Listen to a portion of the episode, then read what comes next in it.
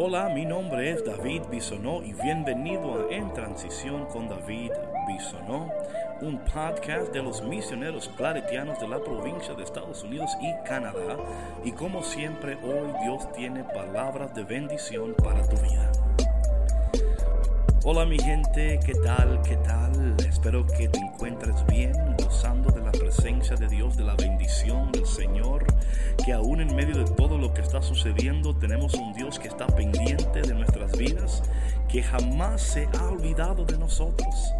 Él está ahí donde tú estás, Él está.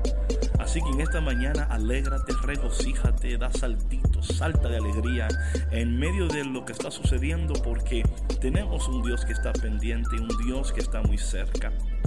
Esta mañana al despertar estaba leyendo la palabra de Dios y mi hermano, si tú no tienes una costumbre, una práctica, una disciplina espiritual de leer la palabra de Dios, conectarte con Dios, antes de tomar cualquier paso, cualquier decisión, debemos de conectarnos con Dios buscando su presencia, buscando su corazón, escuchando su voz porque es importante escuchar la voz de aquel que nos ama, la voz de aquel que nos ha creado para Él. Él nos ha creado para Él. Y en, este proceso, de alguna manera muy interesante, Dios sigue hablando a nuestras vidas y recordándonos la realidad de nuestra existencia. Nuestra identidad está escondida en Dios.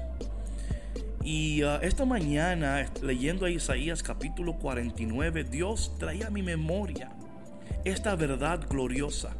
Esta verdad que no puede ser cambiada, que no puede ser alterada, pero que muchas veces escuchamos voces en nuestras vidas que nos dicen que, que no somos, que no seremos, que no alcanzaremos. Y a veces nuestra identidad, ¿verdad? Eh, se encuentra de alguna manera cuartizada, herida, eh, engañada por estas palabras que un día a ti te dijeron. Quizás un día a ti te dijeron que tú no eras suficiente, que tú no podías, que tú no... Pero Dios en esta mañana te dice a ti lo que le dice al profeta Isaías. Dice aquí, el Señor me llamó desde el vientre de mi madre. Cuando aún estaba yo en el seno materno, Él pronunció mi nombre. El Señor te conoce íntimamente, el Señor te conoce como nadie te conoce y te sigue amando como nadie te puede amar. ¿No crees que es interesante saber eso? Que Dios te conoce como nadie te conoce, pero te ama como nadie jamás podrá amarte. Porque si somos sinceros, muchos de nosotros preferimos que la gente nos, nos, conozca, pero no tanto, porque a veces decimos, bueno, si este me conoce de verdad, no creo que me va a amar. O si ella me conoce, no creo que me va a aceptar. Pero el Dios te ama, te acepta, te acoge. Oh mi hermano, mi hermana, alégrate en este momento. El Dios que te creó, el Dios que te ama, que te conoce y que te sigue amando él tiene tanta paciencia con nosotros. Sigue diciendo aquí la palabra, hizo de mi boca una espada filosa. Me escondió en la sombra de su mano, me hizo flecha puntiaguda, me guardó en su aljaba y me dijo, tú eres mi siervo Israel, en ti manifestaré mi gloria. Es precioso saber que no solamente tenemos un Dios que nos conoce, que nos ama, que nos acompaña, pero un Dios que nos, nos ha creado con propósito. Oye mi hermano, no olvides eso por favor. Tu vida tiene propósito. Y quizás en estos momentos de tu vida te encuentras dudando de ese propósito, te encuentras dudando de que será posible que yo alcance lo que Dios quiere que yo alcance.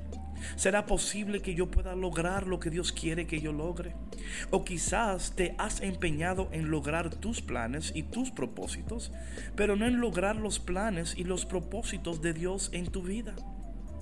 Aquí vemos que el profeta, el Señor le comunica algo poderoso y también te lo comunica a ti.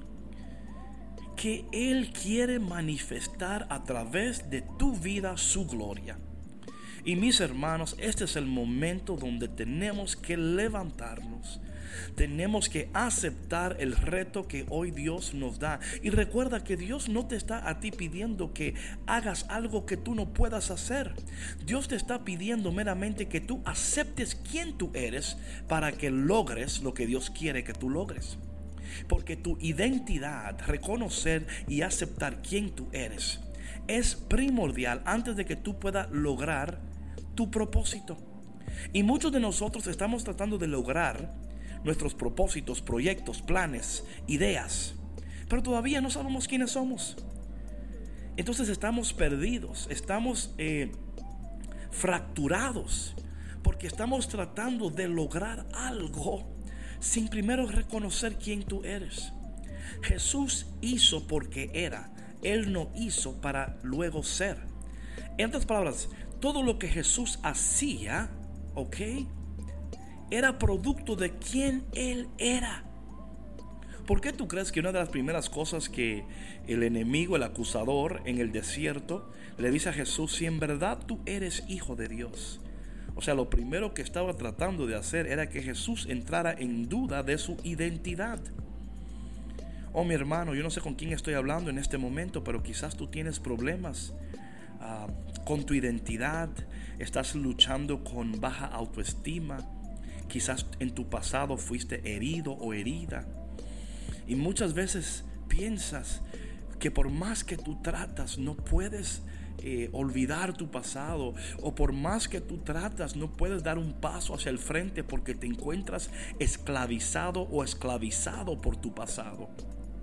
Y hoy el Señor quiere darte libertad. Yo pienso, como ustedes saben, este programa se trata de aprendiendo de tu pasado, viviendo tu presente y preparándote para tu futuro. Claro, debemos de aprender de nuestro pasado, pero no quedarnos en el pasado. Mi hermano, quedarte en el pasado es como manejar un carro y no mirar hacia el frente, solamente mirar en el retrovisor. El retrovisor es importante para que tú veas el que viene detrás y estar pendiente, pero tú no puedes manejar solamente mirando el retrovisor, porque vas a tener un accidente. No es saludable siempre estar mirando hacia el pasado y no estar viviendo tu presente. Abraza tu presente, acepta tu presente, reconociendo que en tu presente hay un Dios que te acompaña y hoy de manera poderosa te dice, yo te he formado, te he creado, pronuncié tu nombre en el seno de tu madre y te escondí en la sombra de mi mano, te he protegido. Sabes, muchas veces cuando yo veo esto es como que Dios está protegiendo su inversión. Es como diciendo, yo he depositado tanto en ti, yo, yo estoy, y Dios está cuidando la inversión que Él ha hecho en ti, porque Dios quiere ver esa gloria manifestada a través de tu vida. Alégrate mi hermano que hay gloria escondida en tu vida. Alégrate mi hermano y mi hermana porque Dios te tiene pendiente y porque Él a través de tu vida quiere manifestar su gloria. hay una parte aquí donde dice el, el profeta, entonces yo pensé, en vano me he cansado, inútilmente, inútilmente, inútilmente, perdón Inútilmente, ¿qué me pasa esta mañana? Inútilmente he gastado mis fuerzas. En realidad, mi causa estaba en manos del Señor. Mi recompensa la tenía mi Dios. Oh, mi hermano, muchos de nosotros en este momento estamos tratando de lograr con nuestras fuerzas lo que solamente Dios puede lograr con su poder. No te canses. Sabes, muchas veces cuando yo estoy haciendo algo, un proyecto o estoy trabajando, si yo siento que me estoy cansando mucho, cuestiono lo que estoy haciendo porque estoy tratando de lograr con mis fuerzas, estoy tratando de, de, producir algo que solamente Dios puede hacer. No sé si me, está, me, estoy entendiendo, pero muchas veces cuando yo en mi vida veo que me estoy cansando, digo, ok, algo aquí tiene que cambiar porque estoy tratando, entonces estoy usando mis fuerzas y no confiando en el poder de Dios. Estoy confiando en mi inteligencia y no en la sabiduría de Dios. Hay una paz en nuestras vidas cuando entendemos que Dios, ¿verdad?, está en control y, y, es, y es algo que tenemos que practicar, es una práctica espiritual. Aquí el profeta se pone a pensar y dice, caramba, yo me he estado malgastando, he estado aquí, pero mi causa ha estado en las manos del Señor. El Señor es mi recompensa. Oh, mi hermano y mi hermana, en esta mañana, en esta tarde, no sé a qué hora del día tú estás escuchando esto, pero quiero decirte algo. Descansa hoy en tu Dios, reconociendo que Él está contigo. De una manera muy especial en este día, Dios te habla. Dios te dice a ti, yo estoy contigo. ¿Por qué te preocupas tanto? ¿Por qué te esfuerzas tanto? ¿Por qué eh, te despiertas con un estrés y una ansiedad? Hoy recibe paz en medio de tu ansiedad, porque hay un Dios que te cubre, que te protege, que te ama y que te está guardando. Um, quiero de una manera así rapidita brincar hoy al salmo responsorial del día de hoy, el cual es un salmo que habla directamente a mi corazón y espero que también hable a tu corazón. Oye lo que dice hoy el salmo responsorial, tomado del salmo 70. En ti, Señor, he puesto mi esperanza. Repite conmigo, en ti, Señor, he puesto mi esperanza. Señor, tú eres mi esperanza. Que no puedo yo, que no quede yo jamás defraudado. Tú eres justo, ayúdame y defiéndeme, escucha mi oración y ponme a salvo. En ti, Señor, he puesto mi esperanza. Sé para mí un refugio, ciudad fortificada, en que me salves. Y pues eres mi auxilio y mi defensa, líbrame, Señor, de los malvados. En ti, Señor, he puesto mi esperanza. Señor, tú eres mi esperanza. Desde mi juventud en ti confío. Desde que estaba en el seno de mi madre y me apoyaba en ti y tú me sostenías. En ti, Señor, he puesto mi esperanza. Yo proclamaré siempre tu justicia y a todas horas tu misericordia. Me enseñaste a alabarte desde niño y seguir alabándote es mi orgullo. En ti, Señor, he puesto mi esperanza. Mi hermano, qué precioso salmo. Dios hoy, así como el, el profeta, dice, oye, me estoy, me estoy cansando, me estoy esforzando. ¿Por qué estoy haciendo todo esto cuando mi Señor es mi esperanza? Que en este día tú recibas estas palabras en tu corazón.